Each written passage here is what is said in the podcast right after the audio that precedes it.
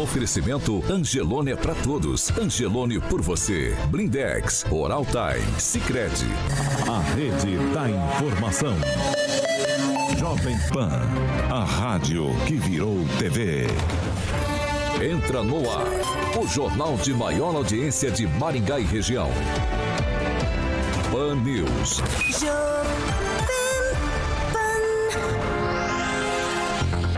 Olá, muito bom dia para você que nos acompanha aqui pela Jovem Pan Maringá 101,3. Bom dia para quem está com a gente pela Rede TV Paraná e quem também nos acompanha pela internet em nossas plataformas. Todos vocês são bem-vindos para participar com a gente nessa segunda-feira, dia 6 de junho de 2022 e o Pan News já está no ar. Jovem Pan e o tempo. Agora aqui em Maringá, 14 graus, sol, algumas nuvens, não temos previsão de chuva para hoje. Amanhã, sol, aumento de nuvens e a possibilidade de pancadas de chuva, principalmente à tarde. As temperaturas ficam entre 15 e 25 graus. Agora, os destaques do dia. Pan News. Jovem Pan. Hoje temos a entrevista com o pré-candidato à presidência da República pelo PROS, o influencer Pablo Marçal. E ainda na edição de hoje do Panils, morte de criança de dois anos choca Maringá. Mãe diz que negligência médica matou o filho.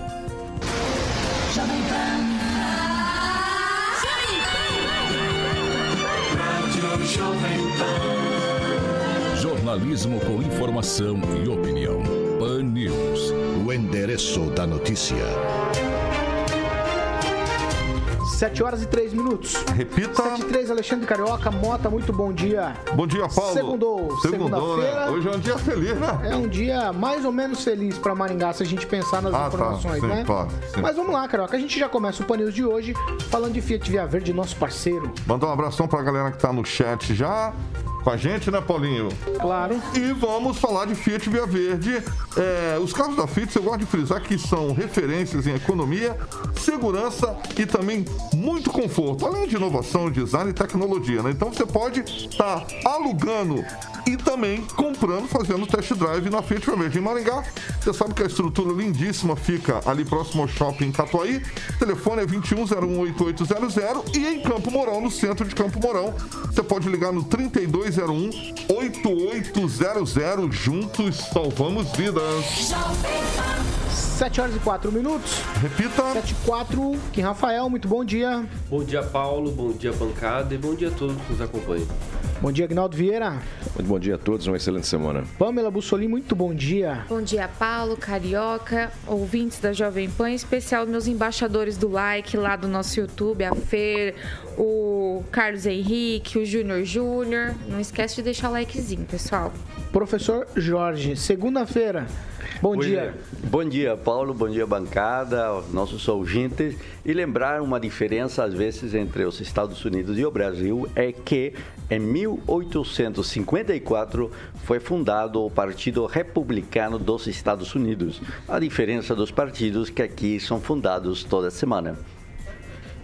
7 horas e 5 minutos. Repita. 7 e 5, agora eu vou para Curitiba falar com ele, Fernando Tupan. Não temos boletim Covid nas segundas é aqui em Maringá, Fernando. Nos atualize sobre os números estaduais e já muito bom dia para você, Fernando. Bom dia, Paulo Caetano. Aqui em Curitiba continua o friozinho. Nós estamos com 13,3 graus nesse exato momento. E hoje vai ser o dia mais quente da semana, cap- 24 graus a máxima. Aí vamos entrar numa onda de frente fria e o final de semana ter 2 graus, Paulo Caetano. Se chover e esfriar mais um pouco, pode nevar na cidade. Mas, Paulo Caetano, vamos. O que está acontecendo com a Covid aqui no Paraná? Somente no domingo foram contabilizados 1.410 casos e uma morte. O estado soma em 28 meses 2.538.407 casos, 43.162 óbitos. O único óbito registrado aqui no Paraná foi em Foz do Iguaçu. E a Covid está tão circulando aí que minha mãe também passou uma semana com Covid. Finalmente, ontem acabou a quarentena e ela sentiu tudo aquilo que eu venho falando: um cortinho na garganta, é, dor de cabeça, todos os sintomas da Ômicron. Se você pegou isso, foi no posto de saúde, dizem que não, Ômicron se cuide que é Ômicron sim. Paulo Caetano. Vamos lá, 7 horas e 6 minutos. Repita. 7 e 6, ó, tem uma história que mexeu com o Maringá, uma história comovente nas redes sociais, como eu, a gente falou lá no início, a cidade. É uma morte de uma criança em um hospital aqui da cidade. Tudo foi contado aí pela própria mãe, a Kelly Araújo, que é a mãe do pequeno Mateu, que segundo ela, a mãe, ele morreu por negligência médica dentro do hospital Bom Samaritano. Sim, ela conta com bastante detalhes lá na internet, nas redes sociais dela. A, a Kelly, ela faz um relato é, passo a passo do que foi acontecendo, de quando levou para o hospital, do médico que se recusou a fazer raio-x. E aí, no final das contas, a pior notícia possível para a família, também para todos nós aqui de Maringá. O pequeno Mateu não resistiu e faleceu. O prefeito Ulisses Maia se manifestou sobre o caso. Vou abrir aspas aqui. Lamentamos a morte do pequeno Mateus, que Deus possa confortar a mãe e todos os familiares. Estou à disposição para apoiar no que for preciso ajudar na investigação do que ocorreu no hospital particular. Aí o bom samaritano, ele divulgou uma nota tratando do assunto. Eu vou abrir aspas aqui para a nota do Hospital Bom Samaritano. O Hospital Bom Samaritano de Maringá lamenta profundamente a perda do Mateu Araújo e se solidariza com toda a sua família nesse momento. O hospital entende toda a natural consternação e informa que esse caso já foi direcionado ao núcleo de segurança do paciente para que todos os fatos sejam apurados e esclarecidos. O hospital informa ainda que tomará todas as providências cabíveis caso seja identificado qualquer irregularidade no atendimento. Fecho aspas aqui. Pamela Bussolini, mais uma história dessas que faz a gente embargar a voz. Realmente, Paulo, é difícil a gente encontrar palavras para dizer qualquer coisa que seja, tanto para essa mãe quanto para todas as mães que estão consternadas com essa situação.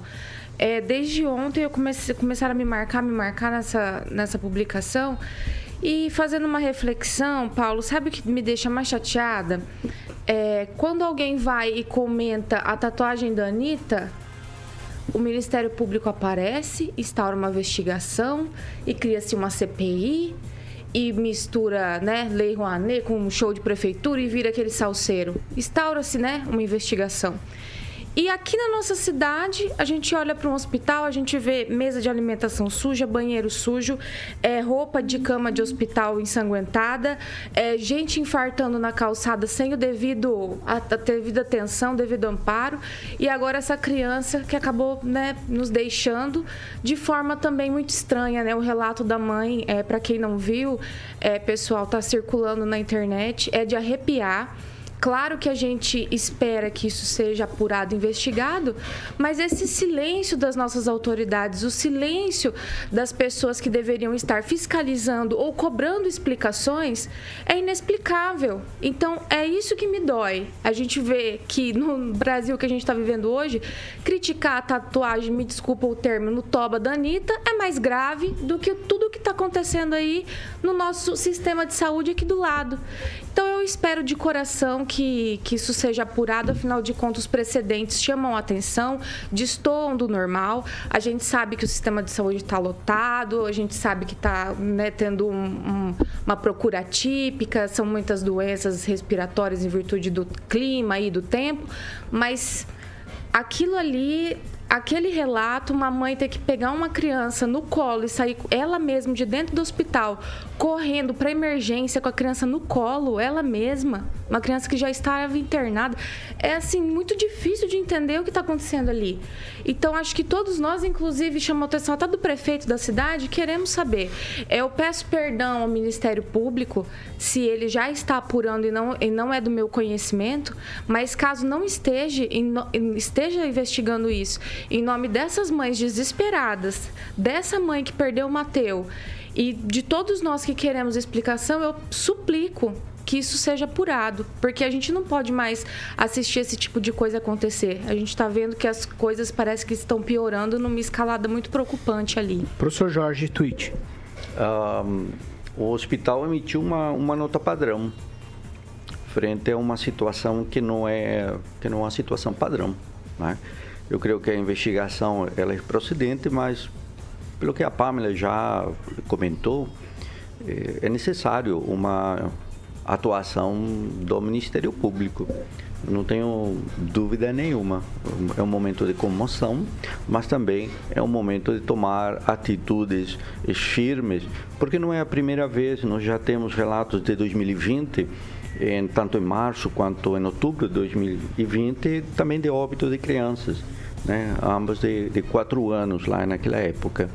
E também vimos o problema da calçada que, que hoje está sendo eh, reparada ou já foi reparada. Então, ter que reclamar eh, do atendimento hospitalar na parte externa, pelo que se vê, era bem eh, ineficiente. E aí houve essa atuação aqui da, da bancada do, do Paulo, né, da reclamação de um ouvinte do, do rádio, em que teve medidas para adequar a calçada, mas eh, ter que reclamar de uma calçada do hospital já me parece uma coisa um pouco estranha, né? no sentido que a gente não deveria estar reclamando disso. É, a preocupação deveria ser é, clara, forte e consistente. Outro dia também outras imagens de uma pessoa passando mal é, na rua em frente também do, do mesmo do mesmo local. Se acumulam, se acumulam e esse acúmulo requer a intervenção, a participação ativa aí da, da promotoria, com certeza. Agnaldo Vieira. É bem disse a Pâmela, né? Enquanto estão preocupados aí com a, com a Anitta, ela ganhou uma estátua de Cyrano Madame Tussauds e aqui gente morrendo em porta de hospital ou dentro do hospital até. É, quando a investigação por parte do hospital a qualquer tipo de de atendimento, de erro médico, isso aí vocês esqueçam, né? Porque são todos corporativismo. Jamais um hospital eh, vai admitir no seu inquérito administrativo que houve erro médico ou do próprio hospital. Isso tem que estar na mão realmente do Ministério Público, na área da saúde, da justiça. E esse hospital realmente tem sido complicado, né? Quando não são é, notícias de, de, de, de atendimento ou de de má gestão, enfim, é, de, de estrutura, é, está agora com a morte desse pequenino, infelizmente, né? Então, justiça e independente da quantidade de dinheiro que os sócios é, dessa empresa tenham, né, tem que ser responsabilizado médico e direção. Quem, Rafael? Bom, é uma notícia muito triste, muito triste mesmo não só o MP, né, mas tantos outros órgãos também que pode, podem é, estar né, fiscalizando né, o hospital. E a direção do hospital, né, se realmente não tem condições de deixar aberta esse hospital, então feche. Né? O que mais vamos aguardar desse hospital daqui para frente? Isso que a gente está falando são coisas que viraram notícia. Mas e aquelas que não viraram notícia? ainda. Então isso é um problema muito grave. Não adianta colocar notinha só nas redes sociais. Tem que ter alguma coisa efetiva. Afinal, trata-se do quê? De mortes. Trata-se de pessoas, trata-se de atendimento, né? Então, cadê os órgãos competentes? É só isso que eu peço. Cadê? Cadê os órgãos competentes? Eu não estou falando apenas do Ministério Público, da Secretaria de Saúde, da, da Vigilância Sanitária, enfim, de todos os órgãos competentes para isso. Ninguém vai se manifestar, ninguém vai fazer a fiscalização, fiscalização devida, ou se já está fazendo, então traga a público o que está acontecendo. Se já deu pelo menos um prazo para regularizar esse tipo de situação do hospital. Mas uma coisa eu peço assim, especificamente para a direção do hospital. Se não tem condições de deixar aberto um hospital, então feche, pelo amor de Deus, porque isso não dá mais para continuar. Dessa forma, não, não dá para continuar. Professor, só um arremate. O, o que, Aguinaldo, esse, essa empresa não é a que venceu a licitação para atendimento dos servidores públicos municipais? Pois ah, é. O, o que, que é, os servidores públicos municipais estão falando do serviço prestado por essa empresa. Está sabendo algo? Bom, é, é, que acho que o SAMA, né, da prefeitura, é, seria o, é o, é o, é o, antigo Santa Rita, né? Uhum. parece que esse é o bom samaritano, né? É, um, é o plano de saúde do antigo Santa Rita, mas é, nós lembramos aqui daquela confusão com a primeira empresa que estava atendendo, que todo mundo reclamava que estava ruim. E não, tem que, tem que trocar, tem que trocar, tem que trocar. Entrou é, esse novo atendimento, enfim, faz parte do grupo, né? Uhum. Um dos sócios é, faz, está em todos os, os setores dessas, dessas empresas e é, a, a, não foi na melhor qualidade. Ele tem, ele, ele, tem uma estrutura melhor, mas ele já tinha o plano, seu plano de saúde já tinha várias né, milhares de pessoas e absorveu mais não sei quantos mil mais mil novos clientes, pacientes, em virtude, né? Você pega aí 13 mil funcionários, mais os familiares, então nenhum é, plano de saúde tem condições de absorver essa, e manter a qualidade. Então continua ruim realmente, você vai marcar uma simples consulta, três, quatro meses. É, aí, nesse novo atendimento aos funcionários da prefeitura, muitas coisas não adentraram, tipo assim, não, isso aqui não está incluso no plano. Então trocou seis por meia dúzia. Então, eu, vamos lá, é um serviço precário, então. Sim, vamos continua. lá. Ó, 7 horas e 17 minutos. Repita. 7 e 17. Fernando Tupan, vou tocar uma para você aqui rapidinho, para quem tá esperando a nossa entrevista com o Pablo Marçal, nossa equipe técnica tá, já tá ajustando ali e já está conectado também com a gente. Fernando Tupan, antes disso, quero falar com você. Ó, o presidente da Assembleia Legislativa do Paraná, o Ademar Traiano, ele já convocou quatro deputados aí do União Brasil para reassumirem os mandatos. Fernando Francischini, do Carmo, Cassiano E Emerson Bacil assumem hoje, Fernando. Veja só, às 10 horas eles vão assumir. Estava marcado para uma e meia e para apressar o processo aí, que não deve, não deve durar muito tempo essa turma toda lá, Paulo Caetano. Amanhã o STF vai é, fazer reavaliar o, o, mandato que foi dado para eles voltarem e tudo pode voltar ao que era antes.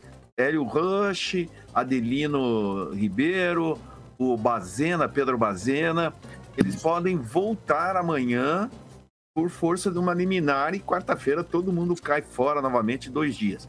O, o, problema de tudo isso é que o STF, as turmas do F, é, STF, a maioria dos é, ministros são progressistas e estão no pé dos bolsonaristas querendo tirar eles do jogo.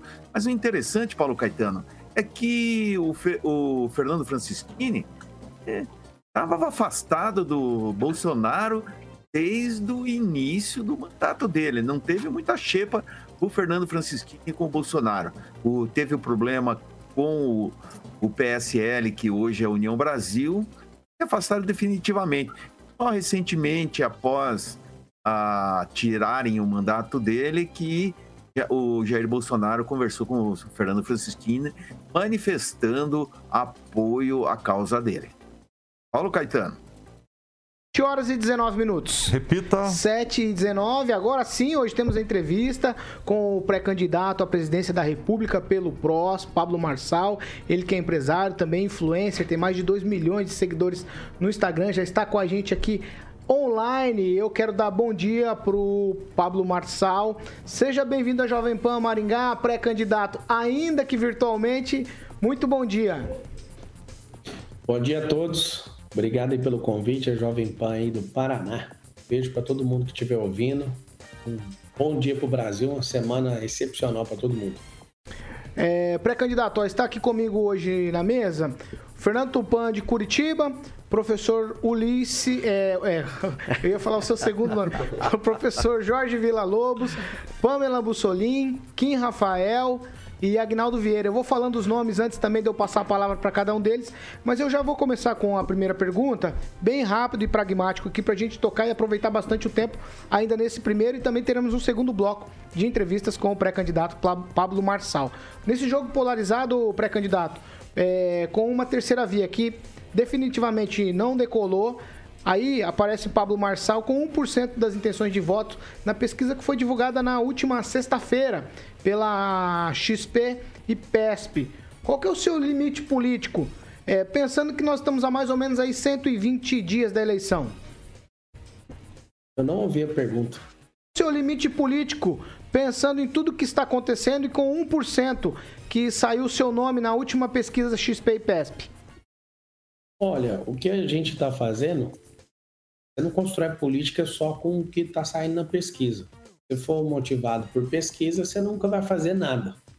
Quando alguém fala assim, eu vou abrir uma empresa, aí seus familiares, você pesquisa entre os seus amigos, seus familiares, a pesquisa vai dar sempre negativa. Vai falar assim, não, não faz isso não. Você vai é, fazer coisas novas, por exemplo, você é formado numa área, você quer evoluir, quer ir para a próxima, você faz uma pesquisa de intenção das pessoas, não vai dar em nada. Nessa mesma altura do campeonato, o Bolsonaro estava com a pesquisa ele estava bem ruim, todo mundo achava ele mal engraçado e ninguém preocupou com o que ele carregava e o que, que o Brasil estava querendo, que era afastar o PT do governo. Né? Então, sim, quando alguém fala sobre pesquisa, eu acabei de chegar na pesquisa. Eu confesso para você que essa pesquisa ela nem me motiva e nem me desmotiva. A única coisa que eu sei é que eu sou o candidato que tem menor rejeição. Eu vi uma rejeição, estava perdendo só para Simone Tebet. Eu sou o candidato que é outsider, estou fora da política, acabei de entrar esse ano. E eu sei de uma coisa: eu estou seguindo meu coração em dar os melhores dias da minha vida. Eu vou investir agora rodando todos os estados do Brasil, conectando com o povo, né? Eu estou levantando projetos de todo mundo, tem mais de 110 pessoas focadas em construir um plano de governo. Eu tô, eu sou uma semente. 1% é uma semente. Agora, se eu tivesse zerado também, seria ótimo e 0, alguma coisa. Por exemplo, o Felipe Dávila, que é um bom candidato de um partido aí que tem revolucionado a política que é do novo, ele, ele tá aí há meses e não tem nenhum por cento de intenção de voto. Então eu cheguei, né, não tem, tem três semanas que eu estou na pesquisa, eu já estou com 1%. E se eu ficar um mês com 1% também, isso não vai me desanimar. Eu vou cumprir como um bom combatente até o final é, da, de todos os períodos, o que eu preciso fazer. E a única dificuldade que eu tenho é de me fazer conhecido para as pessoas. Porque se a pessoa comparar eu com os outros, vai falar assim: poxa, o Brasil precisa de alguém com energia, o Brasil precisa de alguém que entende de riqueza, o Brasil precisa de alguém que entende de fazenda, de construção. Né? Você pega os ministérios hoje do governo federal, as empresas que eu tenho, eu, eu lido com esses assuntos já no setor privado, eu faço política pública. Então, assim, e querer falar que eu sou bom demais, alguma coisa, eu sou um cara esforçado, eu sou um brasileiro trabalhador. Inclusive, vocês estão me entrevistando às 7, eu acordei, foi 4h40 da manhã, já dei duas aulas, né? eu estou há duas horas dando aula para alunos, eu tenho quase 400 mil alunos na internet. Então eu acordo antes de todo mundo, vou dormir depois, sou um cara lascado, lascadão, trabalhador, canela de sangue. Então, a pesquisa vai falar o quê? A pesquisa não me conhece, posso fazer nada. O mais interessante é que a pesquisa dá a vitória certa para o Lula, coloca o Bolsonaro em segundo, mas a mesma pesquisa Quali fala que 60% de todo mundo que respondeu essa pesquisa não quer votar em nenhum dos dois. Então, ao mesmo tempo que a pesquisa parece ser determinante, que está funcionando e que o fulano vai vencer, a mesma pesquisa fala 60% desse povo não quer votar em nenhum dos dois. E eu estou te falando que eu me coloquei à disposição para ninguém falar que falta gente de peito e coragem nesse país. Então, eu estou aqui de fato acabando o período de, de eu ser uma piada política e vai começar a virar um pesadelozinho. Tem gente que não para de falar, tá me perseguindo, porque sabe que vai dar treta esse negócio. Agora é a vez de quem, Rafael? Bom dia, é, seja bem-vindo ao Jovem Pan Maringá. É, você possui um slogan, né? Hashtag cada brasileiro um governante. Explica Sim. melhor para nós o que seria isso e se de fato, se há governante, tem que ter pelo menos os governados. Então, quem seriam os governados? Os governantes são seus filhos dentro da sua casa, as pessoas que trabalham com você e você estimula elas a governarem também. Ó, meus, eu tenho quatro filhos. Eu não crio filho para mim. E nem crio filho para o mundo, tá? Eu crio filhos para cumprir aquilo que Deus chamou cada um deles. Então, ao invés de eu ser alguém que tem o, o, o título de pai, eu sou treinador dentro de casa. Então, eu treino os meus filhos para eles serem mais prósperos que eu. Se eles cumprirem aquilo que eu estou treinando neles, eles são governantes sobre a terra, eles só vêm aqui nessa terra só para abençoar os outros. Então, quem são os governados? Quem quer ser governado? O seu filho pequeno, quando ele está na sua casa, ele é governado por você. Quando ele assume a dele, todo mundo espera que ele seja um governante. Os meus colaboradores, os nossos colaboradores em todas as empresas que a gente tem. Se você um dia entrevistar qualquer um deles, você vai arrepiar e vai começar a chorar. E nenhum é olhado para mim como funcionário. Eu falo para eles: vocês vieram aqui para aprender a governar. E sabe o que acontece? Menos de um ano, pessoas saem sem parar para abrir seus negócios. Esse é, esse é o maior tesão que eu tenho na vida. Então, a pessoa é governada enquanto ela quiser. Agora, o problema é quando ela está em ambientes onde ela não é treinada para governar. Ontem eu postei no meu Instagram, eu estava praticando um rally ali, rodei 300 quilômetros aqui em São Paulo, de rally. E aí teve um momento, depois vocês que estão aí quiser por curiosidade olhar, É, Pablo Marcal 1 é o meu Instagram. Eu peguei um cavalo e comecei a dominar o cavalo, né? Ergui o cavalo, fiz ele dança, faz dança espanhola. O cavalo surpreendente, um cavalo de meio milhão de reais. Uma pessoa perguntou assim para mim, tá lá nos stories, como que você dominou esse cavalo tão rápido? Aí eu falei, eu dominar o cavalo? Aquele cavalo é treinado, ele é mais treinado que muita gente. Eu acredito em treinamento, pra você ver. Um animal treinado faz danças incríveis, faz todo tipo de arranjo. Imagina um ser humano de verdade que tem raciocínio e que tem governança. Essa história de estado mínimo, estado máximo, o estado hoje é um babado brasileiro. E se a gente ativar uns aos outros, gastar a energia que a gente tem em ativar pessoas, a gente vai fazer cada brasileiro ser um governante. Vai levar alguns anos? Claro. Levou centenas de anos para aprisionar a mente das pessoas. A gente ficou 400 anos escravo de outro país. Alguém fala, acabou a escravatura. Não acabou. A gente continua escravo de política, escravo de alienações. E se a gente libertar a mente do brasileiro, o brasileiro começa a produzir e começa a desonerar o Estado. Então, assim, é interesse dos políticos de hoje fazer com que as pessoas governem? Não. Porque se o, o poder emana do povo, eles não querem nunca que o povo entenda que tem de fato poder. E está falando aqui é alguém que é fruto de escola pública, alguém que já foi atendente de call. E eu posso falar para você, não há nada mais belo na vida de uma pessoa do que ela ativar a identidade, clarificar o propósito dela e ela aprender a produzir para contribuir com o Brasil. Então eu posso falar para você o seguinte: hoje, hoje, a gente só tem 2%, a gente só tem 2% de brasileiros que governam. É por isso que o Estado é gigante, é por isso que existem esses populistas, é por isso que esse povo quer continuar como babá, como tutor das pessoas. Aí alguém fala, ah, mas tem 35 milhões de pessoas passando fome. Olha que contrassenso. O Brasil é o país, o terceiro país que mais produz alimento do mundo.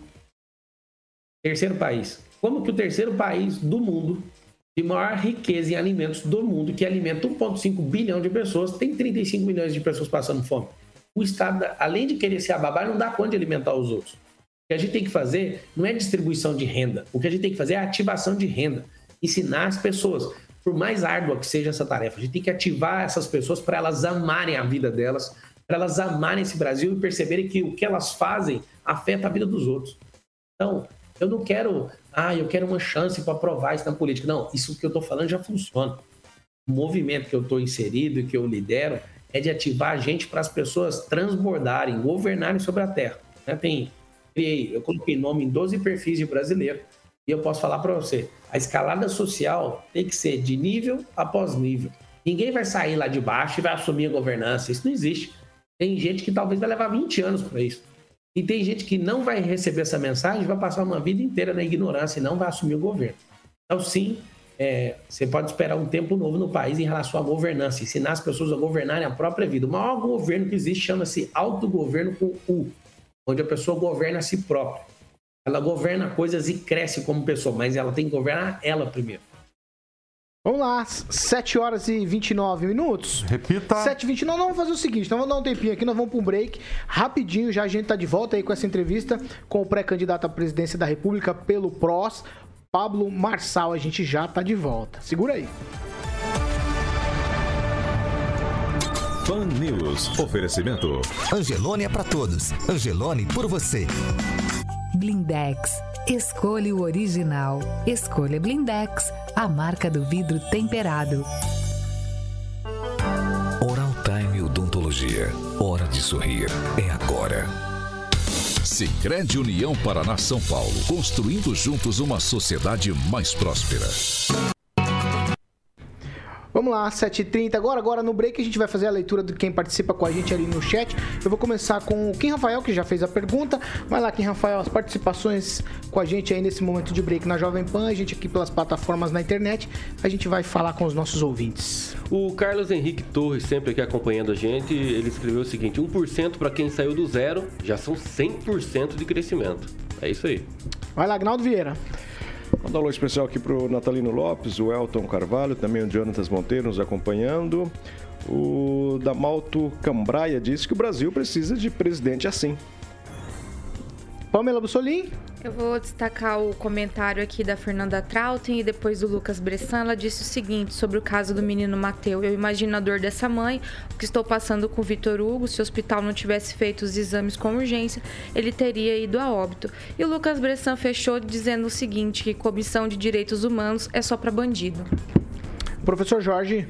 Aqui tem um do Galber Teixeira dos Campo Barros. Deus abençoe o Pablo Marçal. É isso aí. Tem mais alguma, Kim? Vai. Peraí que agora sumiu. Ah, sumiu? Já vai, Aguinaldo, então. Já sumiu também. Muitos ouvintes Vai que aqui vai, Pamela, vai curtindo você. a entrevista do, Paulo, Isso, é. do Pablo, né? Fazendo perguntas aqui, gostaram da comparação dele aí do Brasil com cavalo, então tá bastante gente aqui curtindo a entrevista de hoje. Vai lá, Kim. Leandro Alcântara escreveu o seguinte: Quem não entende diz que é alienado. KKKK. Hashtag chega desses dois. Do que, que você tá falando? Você sabe? sei, pode ser que seja dos dois, né? Da ponta aí, o Lula e o Bolsonaro. Tem mais algum, professor? É, provavelmente. É o provavelmente. Marçal presidente, aqui é a Raquel Lissa. Ah, muita gente fazendo elogios aqui. Você quer falar alguma coisa, Fernando Tupan? 20 segundos. Parabéns pro Marçal aí, ele vai crescer bastante, Paulo Caetano. Consegui. Tô, tô na, teu, na tua espera, Carioca. A hora que você mandar, eu retorno aqui já e a gente volta pra quem nos acompanha pela Jovem Pan Maringá e também pela Rede TV Paraná. Ah lá. É isso aí. 7 horas e 32 minutos. Repita. 7h32, a segunda meia hora do Pan News é um oferecimento de Jardins de Monet, Termas Residência. Aí você, Carioca, toca a bola pra você. Manda bala. Muito bem, Paulo. Aquele empreendimento maravilhoso, alto padrão, qualidade de vida que você sempre sonhou. Estamos aí falando de Jardim de Monet Termas Residência, que são quadra de tênis, campo de futebol, aquela piscina semiolímpica aquecida maravilhosa, além de sauna úmida, seca, churrasqueira e muito mais. Você pode fazer um tour virtual, Paulo, no site jardimdemonetresidencia.com.br. Quem vem visitar, volta para morar e os lotes você encontra com a galera da Opção Imóveis no 3033 1300. Opção Imóveis 3033 1300. Pan News. 7 horas e 33 minutos. Repita. 7 e 33 hoje nós estamos entrevistando o pré-candidato à presidência da República pelo PROS. Ele que é empresário influencer Pablo Marçal. E agora é a vez de pergunta com o professor Jorge Villa-Lobos. Vai, professor. Tudo bem, Pablo? Pablo, eu fiz ontem uma busca na internet e perguntei Pablo Marçal e coloquei lá no Google e deu 2 milhões e 700 mil resultados aí em 43 segundos, super rápido. Mas perguntei Bolsonaro também e deu exatamente 136 milhões e perguntei Lula também 152 milhões. Aí você fez uma live com o André Janone, 361 mil. Perguntei por Tebet, 45 milhões. E assim fui fazendo um ranking. É, você está bem aquém, falando de muitos seguidores. No entanto, quando você pergunta no Google, você está bem aquém destas pessoas que eu mencionei. E no seu, na sua estrutura de discurso, você usa muito uma, uma estratégia de caráter eh, motivacional, de autoajuda e fala como pastor. Me diga então, como pretende, com esse autogoverno profundo, alterar a condição estrutural do país? O culpado é o marxismo estrutural. Olha, como é que é que você chama? Jorge, professor Jorge Villa-Lobos. Professor Jorge. É, sobre as menções, né, você fez comparação com o cara que está na política desde 89, com outro que está desde 88.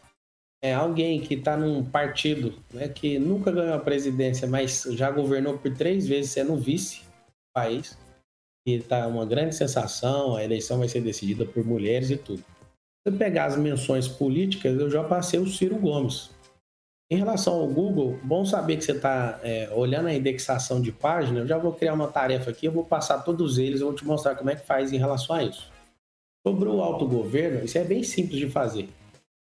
É, é, tem uma página aí de eleição política que eu pedi para o analista meu é, de dados olhar por que, que as pessoas estão na frente ali, né? E aí abri o script, né, o, o- a programação da página e fui lá contabilizando os votos que eu fui fazendo, né?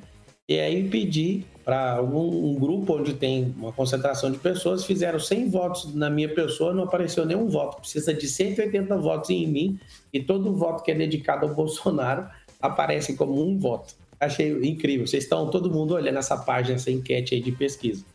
E aí eu vou eu vou gravar um vídeo e vou mostrar isso para todo mundo por trás do que tá, né, por trás dos dados dessa página. Então, mensal é um negócio muito superficial. Sim, todos eles são mais famosos que eu nessa grande rede, é, que não adianta você querer chegar e dominar, né? Se é uma semente, você está é, germinando. Acabei de chegar. Né? O Lula está aí desde 89 querendo ser presidente. Que, que acontece? O autogoverno é quando você cuida da sua vida. Quando você tem autogoverno, você misturou um assunto e fez outra pergunta em cima, uma pessoa, quando tem autogoverno, ela simplesmente faz algo. Ela não dá trabalho para o Estado. Então, quando o autogoverno é exercido, a pessoa ela não precisa de ajuda do Estado, ela só precisa que o Estado não atrapalhe ela. O que, a gente tem que fazer? Primeiro, separa uma coisa da outra. O assunto de dimensão não tem nada a ver com o autogoverno. Eu não dependo de política para prosperar, eu já prosperei até aqui e vou continuar prosperando, independente desse assunto ou não. Qual, que, qual é o meu desejo pessoal? É de ver meu país livre. É de ver a nação mais rica da Terra, entendendo que esse é o chamado de nação mais rica da Terra. A gente tem os melhores campos, três safras, não tem problema meteorológico aqui nesse país, não tem terremoto, não tem geleira. Aqui é o maior espelho d'água potável do mundo, a maior floresta do mundo, tudo é tudo muito top, só a mentalidade do nosso povo que não é. Isso não é uma ofensa, isso é uma realidade. A gente, como nação, foi sempre explorado e a gente continua sendo explorado. Eu quero que as pessoas governem. Todos os outros grandes países, o chamado país de primeiro mundo, da parte de cima do, da, do mapa mundi, eles olham para a gente e acham que a gente é índio até hoje. Nada contra os índios, mas Portugal, quando chegou aqui, provocou a devastação por falta de malícia dos índios.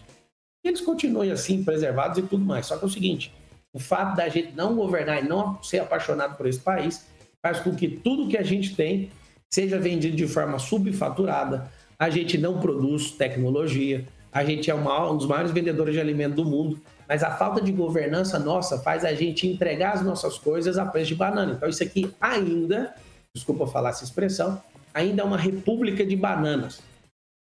Então, a gente vende nióbio a preço de três barris de petróleo, sendo que a gente é o maior produtor do mundo. Aqui é o país da piada ainda.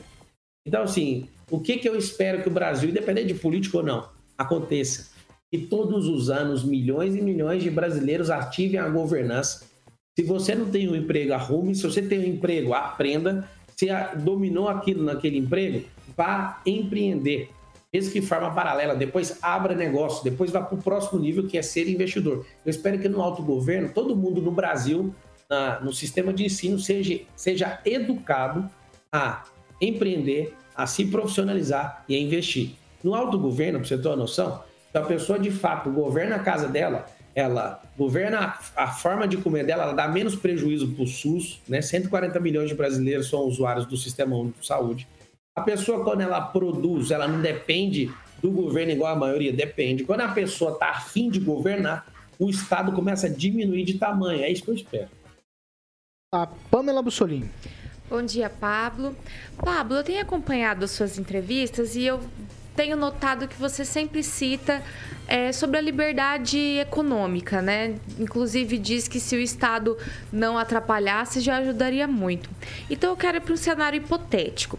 Vamos supor que Pablo Marçal seja o presidente do Brasil em 2023 e você queira reduzir impostos de IPI, por exemplo, em 35%, e vem um ministro do STF e diz: não, Pablo, não pode, porque vai atrapalhar a arrecadação do Estado X. Qual seria a sua posição? Como você buscaria resolver essa situação para destravar o Brasil, como você gosta de dizer? Na verdade, eu só não gosto de dizer, eu já estou praticando isso. Eu já estou destravando o Brasil através de milhares de pessoas política é só um, uma esfera diferente, tá? Como você, no caso hipotético, falou o seguinte, é, não vai poder porque o Estado X está tendo problema de arrecadação, então corta o Estado disso. Agora, vamos discutir um negócio mais profundo que problema que o Executivo está tendo com o STF. Nos Estados Unidos, tem uma Constituição Federal deles lá, a Carta Magna deles, se for baixar, dá 13 páginas em PDF.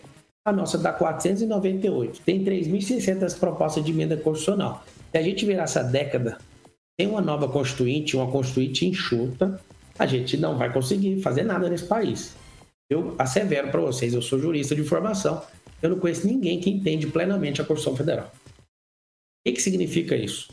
O órgão máximo da justiça brasileira chama STF. Ele não julga causas comuns, eles são os defensores da corrupção.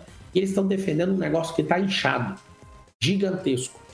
Então é o seguinte: se vocês querem resolver problemas agora, soluções administrativas resolve agora.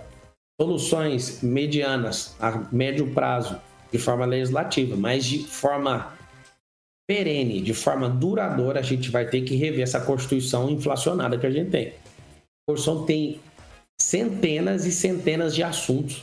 E qualquer um que quiser governar com a Constituição desse tamanho vai ter um problema muito sério. Ainda mais se você se opor ao STF.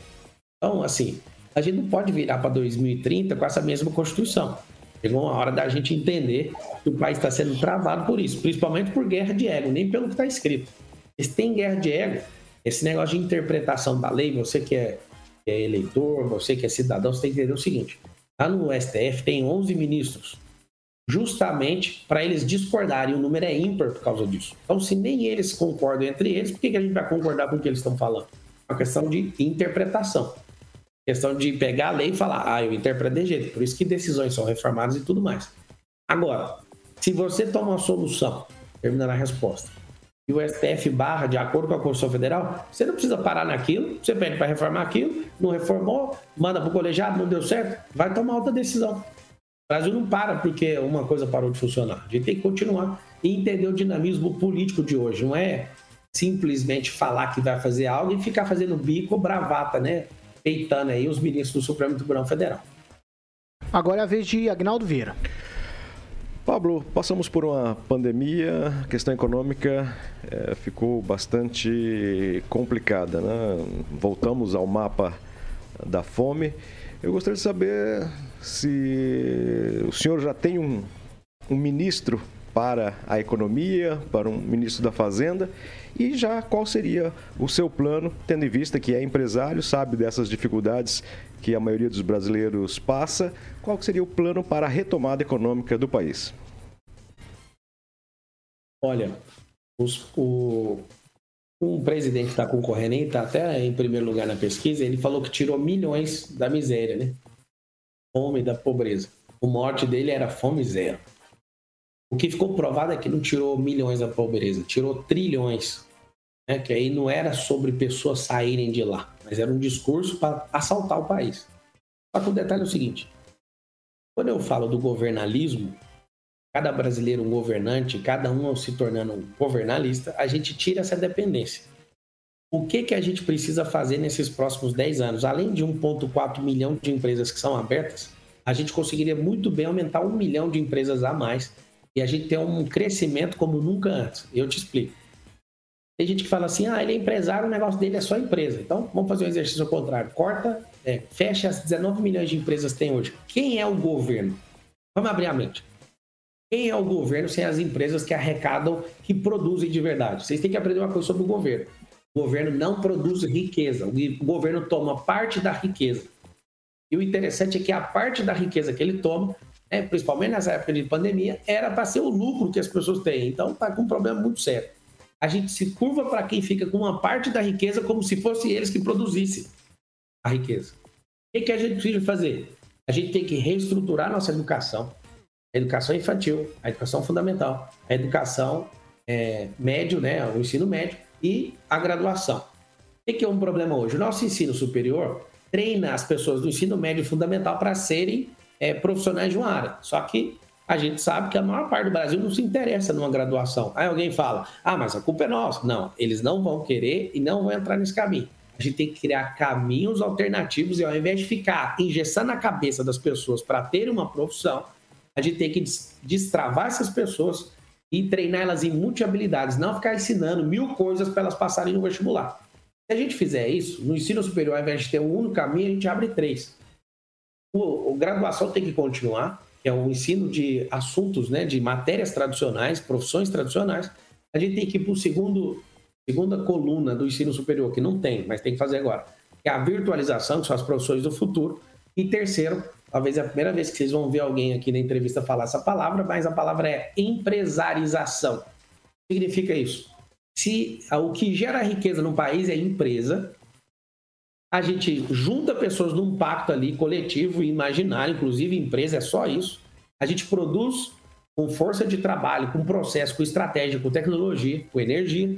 A gente gera riqueza nesse país, gera emprego, gera renda, gera energia. Isso faz a economia retomar. O que, que acontece? Numa pandemia dessa, o governo gastou esses bilhões e bilhões para salvar a população e foi muito bom. Só que várias empresas foram ceifadas.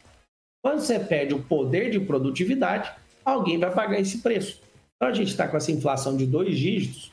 Alguém estava comemorando essa semana que o Brasil voltou a décimo lugar economia mais próspera da Terra, né? Segundo é, os dados aí do PIB. Mas a gente não cresceu. Foi a Ucrânia e a Rússia que caíram no quadro. A Rússia estava lá em cima, ela está despencando, despencando, despencando, despencando. Aí acabou ultrapassando o Brasil. O Brasil pegou e subiu. E que é o grande lance para a gente voltar a ter uma economia pujante e até 2032, um alvo que eu sinto que é real dentro do meu coração, se o Brasil inteiro entender isso e cada um dentro do seu perfil ajudar, o Brasil pode se tornar a economia mais próspera da Terra. O que a gente precisa fazer? Produzir mais. A gente precisa de ter mais pessoas que estão desempregadas, que não estão produzindo, passar a produzir. A gente precisa de pessoas que estão aprendendo, né, que são empregadas hoje, que são boas do que fazem a gente precisa desafiar essas pessoas a abrirem negócio. Só tem um detalhe: a gente não aprende a ser empresário nem em casa, nem na escola, nem na igreja, nem ouvindo rádio, nem assistindo televisão. Aonde que a gente aprende a ser empresário? É por isso que uma empresa é aberta hoje, daqui a três anos, do máximo, ela tem 87% de chance de ser fechada. Então, qual que é o maior, o que, que o governo tem que dar de garantia fundamental para o cidadão? Emprego. O que, que o governo tem que fazer? estimular a governança nas empresas e fazer programas dentro de empresas e fazer todo tipo de repaginação da educação para ensinar a gente a empreender desde pequeno. Eu tenho escola, posso falar para você, eu ensino desde pequeno essas crianças a ter essa mentalidade. A gente tem que ensinar, inclusive, política desde pequeno, para a gente não ter esse tanto de gente nojenta na governança do país. Por muito tempo eu fiquei com nojo de política e eu resolvi perder esse nojo, porque quem tem nojo de política vai ser governado por gente nojenta. Um monte de gente fala assim: você acha que você está pronto? Rapaz, um metalúrgico, um operário, sindicalista, que nunca pôs a mão no livro, governou esse país. O que, que é isso? Quem que não pode governar esse país? O outro ficou 30 anos sem fazer nada no parlamento. Governa esse país. A Dilma, não sei o que a Dilma foi fazer lá até hoje. Essas pessoas são altamente desqualificadas. Os qualificados, o povo faz questão de afastar eles. E quem tem nojo disso nunca vai ver um país pujante, nunca vai ver um país de verdade crescer. Então, para resolver problema econômico, a pergunta anterior estava focada nisso também. Você é, gosta de liberdade econômica. Se não tiver liberdade, não tem crescimento. Vocês têm que saber disso. Então, o povo que é Pablo, forte, eu só ia refletir a respeito de, de, um nome, se você já teria ou se nenhum é, nome para a economia, você já pensou em alguém? É. Qual seria o perfil desse ministro? Ah, quando eu tiver dois dígitos, eu vou revelar. Parte do ministério, vice, Ainda não vou revelar. Ah, vamos seguir então, vai agora ver de Fernando Tupan. Tudo bem, Pablo? Tudo jóia. Oh, a minha pergunta é o seguinte: você falou no tamanho do Estado, e uma coisa muito preocupante, assim, que desde a década de 60, 67 mais ou menos, banqueiros mudam, mandam e desmandam no país. O, como você vê isso? Você pretende é, mudar alguma coisa, deixar os bancos maiores. Veja o Itaú aí, a coisa gigantesca e os lucros milionários concentrados todo nas mãos de poucas pessoas. Opa, o, o que se fazer contra isso tudo? Tá. Quem que você conhece pessoalmente que é dono de banco? Você conhece?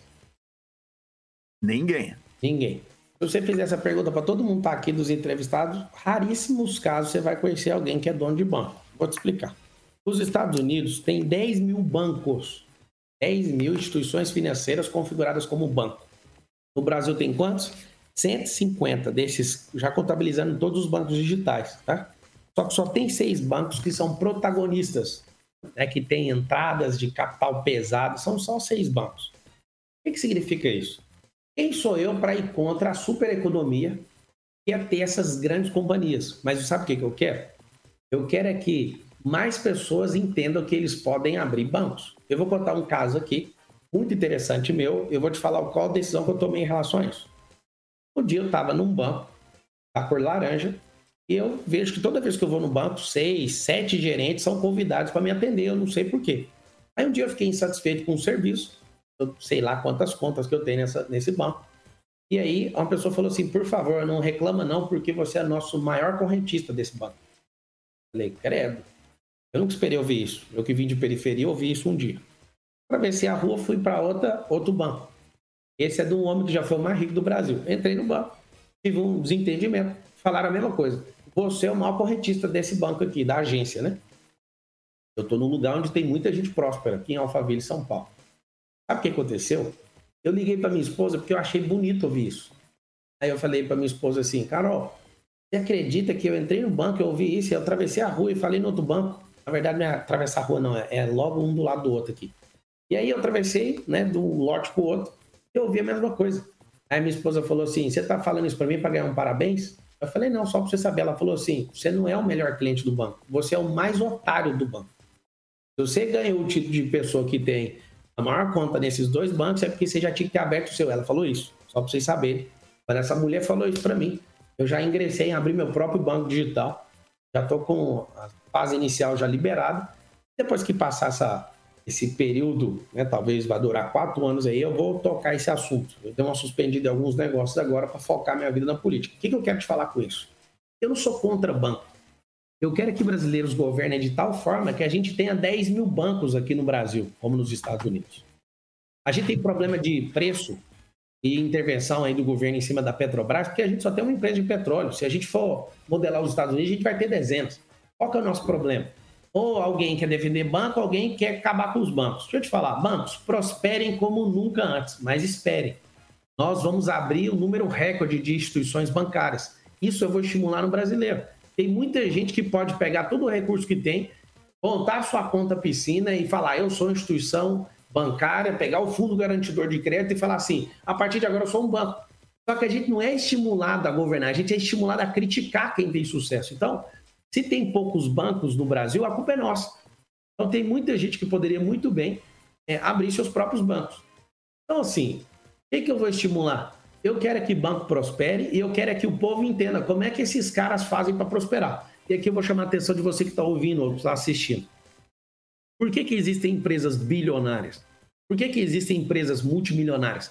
Vocês que estão assistindo aí, eu estou acompanhando os comentários aqui. Obrigado. Se o comentário é bom ou ruim, é energia para a gente crescer. Continua comentando aí. Eu faço uma pergunta para vocês. Por que, que existem empresas multibilionárias, multibilionárias e agora trilionárias? A resposta é porque você não abre a sua empresa. E você foi doutrinado numa graduação a ser funcionário desses caras. Eu já fui executivo de companhia multinacional, multibilionária. Eu posso falar para você o seguinte: nós somos preparados para ter um teto sobre a nossa cabeça. Então, quando eu falo do governalismo, eu não estou criando um romance. Eu quero é que bancos prosperem. Mas nenhum banco vai falar assim para você um dia: olha, você tem tanto dinheiro, você podia abrir uma conta ou um banco só seu. Ninguém vai te estimular a fazer isso. O sistema que a gente foi doutrinado é um sistema onde a gente não tem essa orientação. Então, quando eu entro na política, o que eu quero de fato é o seguinte: eu não quero quebrar o Estado. Você vai, você vai chocar com a arrecadação do Estado, tanto que ela vai aumentar. Só que o povo também vai aumentar. E quem precisa de ajuda vai receber. Porque, para mim, governo, a função precípua, essencial do governo federal, principalmente, é ajudar os brasileiros que têm menos oportunidade. E não é ficar sustentando eles, é ensinar eles a subir na escala social. Então é o seguinte: não vou combater banco, eu vou estimular aberturas de novos bancos. E os banqueiros vão se incomodar com essa decisão. Eu vou falar para eles: ninguém está te impedindo de ganhar dinheiro, fique à vontade. O problema é quanto mais pessoas enxergam que pode acessar essa governança, isso traz um incômodo. Alguém perguntou para mim na outra entrevista: você vai taxar dividendo? Claro que não, eu sou investidor também. E se você falar assim para mim, nós vamos taxar seus dividendos, eu, Pablo Marçal, vou ter que levar meu, meu dinheiro para outro país. Então, eu não vou fazer isso. Não faz sentido a gente tomar decisões para agradar alguém, principalmente em época eleitoral. Para você que não entendeu o que eu falei, o Uruguai começou a taxar grandes fortunas, que é o sonho de todo esquerdopata fazer. O que, que ele quer? Ele quer culpar a supereconomia. Para você ser uma economia pujante, você precisa de grandes empresários. Você tem que saber disso. Aí o Uruguai falou: vamos fazer isso. Fuga de capital da nação, levaram o dinheiro para outros países. Não adianta você querer fazer uma besteira dessa que você vai pagar caro. Ah, Vamos, vamos tentar agora para encerramento, Kim. Vai, tua vez, Kim. Ô Pablo, teve aí um episódio, né, envolvendo você e o Silas Malafaia, que protagonizaram aí um. Algum, até insultos, né? Ocorreram, você acabou pedindo desculpas aí no final. É, diante disso, será que você não acha que vai perder um pouco do eleitorado evangélico que apoia o Silas Malafaia? E se, dependendo da tua resposta aí, você pode inclusive é, é, é, mandar um recado, né? Para quem realmente apoia o Silas Malafaia e por que tem que acreditar realmente em você como é, presidente da República para 2023. Não, primeiro, o Silas Malafaia não é candidato, nem pré-candidato à presidência da República, então não tem nem que discutir com ele. Agora, todo mundo sabe que os ataques dele é motivado por um desespero por causa do candidato dele. Ele tá vendo o capitão dele perdendo a eleição. Ele tem que se posicionar, eu concordo com ele. né? Já tá quatro cultos lá na igreja poderosa dele falando meu nome. Não sei se falta inspiração divina ou se realmente ele é um hater meu, não sei o que está acontecendo. Eu sei que a motivação é, poderosa dele é desespero mesmo, mas espero que ele consiga lograr isso nas coisas que ele está fazendo aí. Professor Jorge. Ô, Paulo, você usa várias palavras, eu diria palavras de efeito como autogoverno profundo, governalista, empresarização e mentor. E usa muitos provérbios e um bastante utilizado é os planos fracassam por falta de conselho, mas são bem-sucedidos quando há muitos conselheiros.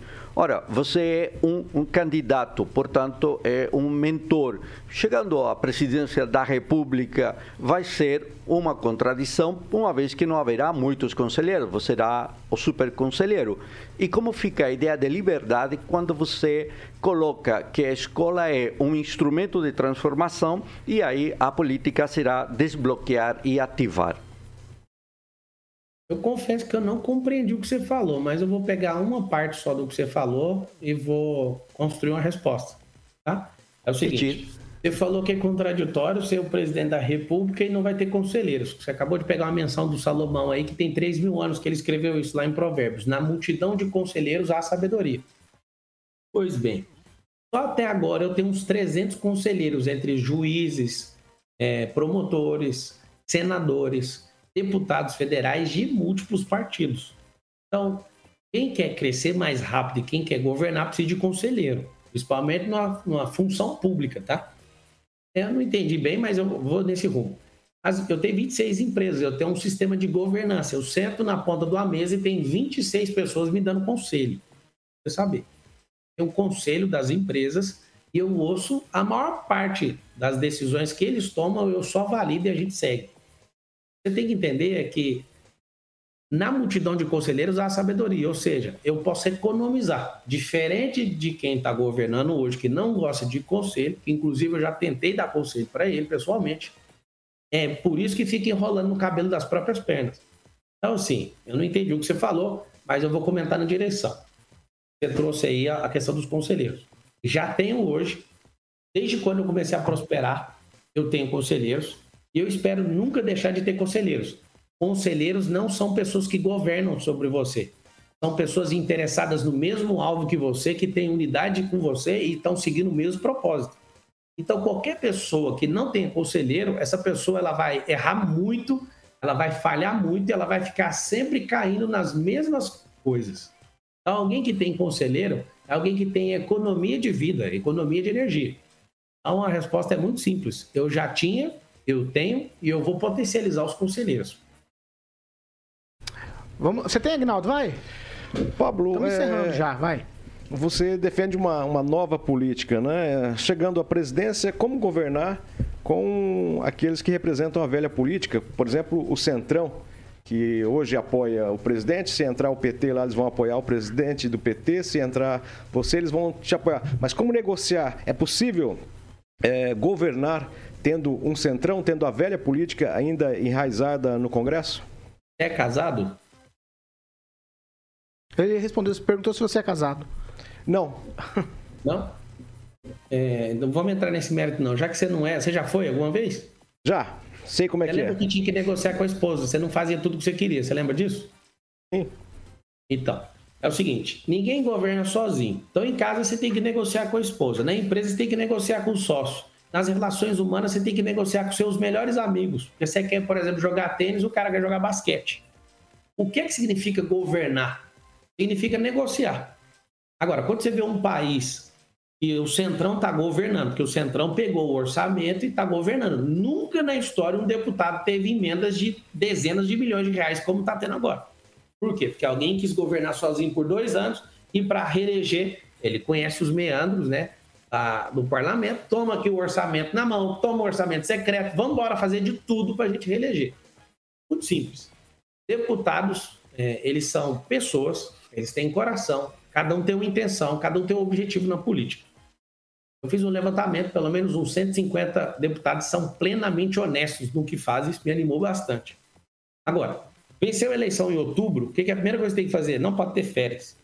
Tem que pegar novembro e dezembro, 60 dias para se conectar aos 513 deputados eleitos e aos 81 senadores, fazendo a transição de governo, mas conhecendo um por um. Coisa que eu posso asseverar para vocês. Nunca um presidente fez. Teve uma vez que eu assumi uma área na Brasilecom e ela tinha 1.100 pessoas, eu liderava. Eu fiz questão de conhecer a motivação das 1.100 pessoas. E era muito triste, sabe por quê? Porque onde eu passava, eu olhava e tinha uma conexão com aquelas pessoas e a gente batia resultados de forma assombrosa. O que, que eu faço para crescer muito nos meus negócios? Eu conheço as pessoas, eu motivo elas, a motivação não é eu que coloco, eu descubro com elas. A maioria das pessoas só querem pagar conta. Quando você coloca para ela, vamos ter um motivador de se acordar todo dia para fazer isso. O brasileiro tem que acordar com um motivo.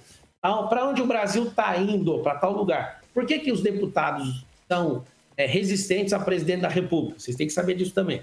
A Constituição de 88 ela é parlamentarista e a gente decidiu, né, por intermédio do povo, que o sistema eleitoral seria presidencialista. Então a gente tem um conflito gigantesco e as pessoas não sabem ler isso. Tá, tem deputado que não sabe disso, imagina o povo. A gente precisa do seguinte: tem que gastar energia, ao invés de ficar falando besteira, ao invés de ficar trazendo afronta para a nação, tem que gastar energia conectando com os deputados, os senadores, diminuir essa animosidade essa guerra, porque a política não precisa ser guerra, mas ela precisa ser negociação 24 horas. A gente não pode parar com isso. Então não me amedronta nem um pouco. Eu já tenho trânsito no Congresso há alguns anos. Eu já sirvo alguns políticos há alguns anos. Eu posso falar para você. Eu já venho da política. Essa política privada. Agora eu vou passar para a política pública e para mim não tem novidade nenhuma. A vida é feita de negociações. E para você que está ouvindo, assistindo, negociar significa renunciar ao ego. Quando você tem um ego aflorado, esse ego ele fica ultrapassando os dias, você diminui o poder seu de negociar, porque negociar vem de renunciar o ego. 8 horas e 4 minutos. Repita. 8 e 4, nós não temos mais tempo. Eu quero agradecer aqui a prontidão do pré-candidato Pablo Marçal de estar com a gente né, nessa manhã de segunda-feira, falando aqui para todo o norte e noroeste do Paraná, na Jovem Pão Maringá e também para o estado do Paraná, através da Rede TV Paraná. Muito obrigado, pré-candidato. Obrigado a todos aí da Jovem Pan. Quero deixar uma mensagem bem clara para vocês. O Brasil tem jeito, porque cada um de vocês tem jeito. E a gente precisa dar um jeito nesses dois. Você que está assistindo aí, escreve assim, ó, chega nesses dois. Uns dias a gente vai falar outra palavra de ordem, mas escreve algo no seu coração. É hora da gente apontar o Brasil para o futuro. Eu vi com a minha mente o futuro. Nem o Lula nem o Bolsonaro estava lá, pode acreditar. Nenhum dos dois será presidente do Brasil. Guarda isso no coração de vocês e que comecem os jogos aí. Eu ainda estou engatinhando nessa corrida, tem gente correndo muito rápido. Na hora que eu levantar, se segura, tá bom? Beijo no coração e tamo junto até depois do fim pelo Brasil. Aí, esse é o pré-candidato pelo PROS, Pablo Marçal, conversando com a gente aqui. É agora é hora de dar tchau. Kim Rafael, tchau para você. Tchau, tchau a todos. Obrigado, Pablo, pela entrevista. Tchau, Agnaldo Vieira. Um abraço a todos, uma boa entrevista. Mandar só um alô especial. Na sexta-feira teve a posse da nova diretoria da OB, onde foi empossado o presidente Éder Rosa. Parabéns aí à nova diretoria. Tchau, Pamela Bussolim. Tchau, Paulo. Tchau, ouvintes. Uma boa semana a todos. E a Jovem Pan, mais uma vez, trazendo aí entrevistas interessantes, né? Para pautar a política desse ano. Tchau, um pro... Tchau, professor Jorge. Tchau e uma abençoada semana e nota 10 para Jovem Pan aqui hoje nessa entrevista. Tchau, Fernando Tupan. Tchau, Paulo Caetano. Gostei muito e o papo foi bom e precisamos trazer o Lula aí, porque parece que o Lula tá fugindo da gente, né? Tchau, Fernando. Carioca, vamos falar de Grupo Riveza. Pra gente já ir embora também, Carioca. Vamos falar de Grupo Riveza, que é uma concessionária, a Riveza Volvo, né? Faz parte de uma das 10 empresas do Grupo Riveza. São caminhões novos, seminovos, ônibus. Você encontra lá serviços especializados e as soluções financeiras. E o mais importante, profissionais altamente qualificados e aquele atendimento nota 10 que você já conhece. E você encontra uma concessionária Riveza Volvo sempre pertinho de você, ó. Cambé, Maringá, Campo Mourão, Cruzeiro do Oeste, Campo Grande, Três Lagoas, Dourados. Tem a mais recente que é Corumbá. É só você passar lá, tomar um cafezinho e se surpreender com a Riveza Volvo. É uma empresa do grupo Riveza Empreendedorismo com solidez, Paulo. 8 horas e 6 minutos. Repita. 8 e 6, estamos encerrando essa edição do Pan News, logo mais às 18. Pan News 18, com o Vitor Faria e companhia. E a gente tá de volta amanhã, aqui com informação e também muita opinião para você. Essa aqui é a Jovem Pan Maringá, a rádio que virou TV e tem cobertura e alcance para 4 milhões de ouvintes. Tchau para vocês.